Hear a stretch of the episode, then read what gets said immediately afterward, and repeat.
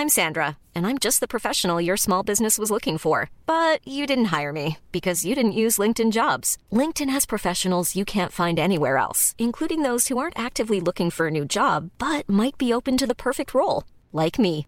In a given month, over 70% of LinkedIn users don't visit other leading job sites. So if you're not looking on LinkedIn, you'll miss out on great candidates like Sandra. Start hiring professionals like a professional. Post your free job on linkedin.com/people slash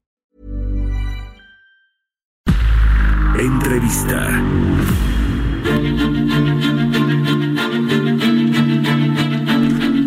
Bueno, pues eh, el Consejo Coordinador Empresarial dijo que eh, se acordaron ya mesas de trabajo con el gobierno para definir los proyectos de infraestructura en energía que se van a anunciar en los próximos días. Ya Alfonso Romo dijo que bueno, pues eh, iba a ser una inversión bastante importante que hasta llegar hasta los 100 mil millones de dólares, que quién sabe dónde van a sacar ese, ese recurso, a ver si finalmente se presentan o, o no estos proyectos. Pero de este tema vamos a platicar con Gustavo Mendoza, experto en financiamiento e infraestructura de la firma legal Santa Marina y Esteta. ¿Cómo estás, Gustavo? Muy buenos días.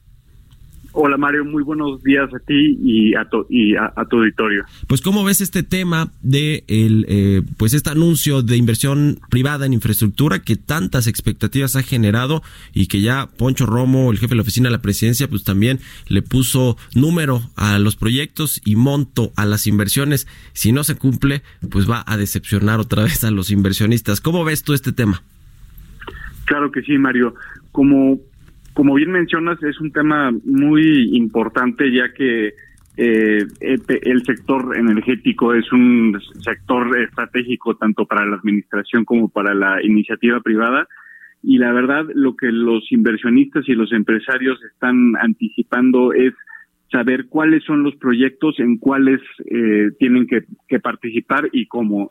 Entonces, eh, va a ser un anuncio eh, muy esperado y eh, y se busca contar ya con eh, medidas específicas y cuáles son las, las condiciones de la participación del, del, sector privado en estos proyectos y sobre todo saber cuáles y eh, el grado de participación que se va a tener tanto en el sector eléctrico como en el sector de hidrocarburos uh -huh. en, en México más allá de si se abren los farm outs o se reabren estas asociaciones con grandes empresas eh, petroleras o si las rondas de hidrocarburos o si las subastas del mercado eléctrico, más allá de estos temas que están ahí en pues en el tintero y que los empresarios es lo que han pugnado con el gobierno, tú ves viable que se anuncien en 137 proyectos eh, inversiones por eh, 95 mil o 110 mil millones de dólares, que fue lo que dijo Alfonso Romo. O sea, ¿realmente crees que sí van a estar en ese rango las inversiones?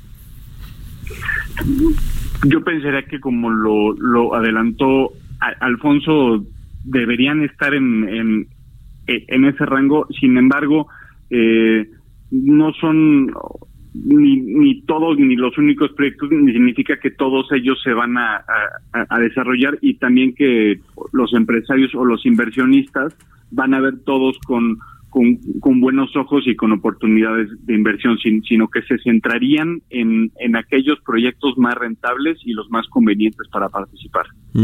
Ahora, con todo este tema de la incertidumbre global, eh, eh, lo que está pasando en Estados Unidos, en China, con el coronavirus, pero también cómo se ha contagiado esto a los mercados financieros, al petróleo ayer, que, que la mezcla mexicana cayó más de 8%, se desplomó, en fin, con toda esta incertidumbre que hay a nivel global, ¿les va a ser fácil a las empresas energéticas eh, tanto a los contratistas como a las grandes empresas, eh, conseguir recursos, financiamiento a tasas eh, accesibles, etcétera. ¿Tú ves un, buen panorama de liquidez y de, de financiamiento para estos proyectos?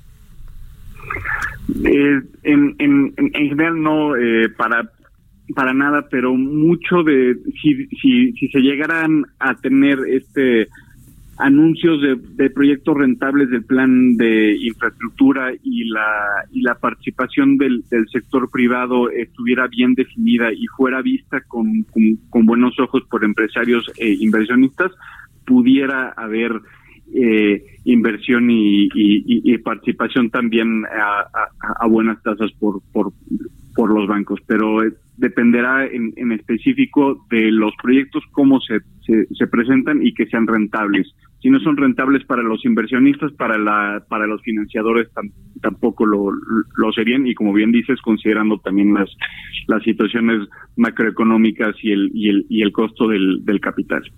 Pues ahí está, tienen que estructurarse bien estos proyectos porque lo que se anunció en el plan de negocios de Pemex, estos contratos de servicios y demás, pues como que no, así que muy muy atractivos para los empresarios o, o los inversionistas, pues no han resultado. Entonces a ver qué sorpresas nos trae este acuerdo. Ojalá que sean pues sorpresas positivas en, en favor de, de, México, de los inversionistas y de la economía.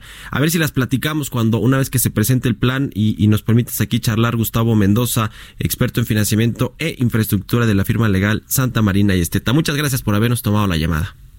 A ti, Mario, un, y, un, y un saludo nuevamente. Buenos días.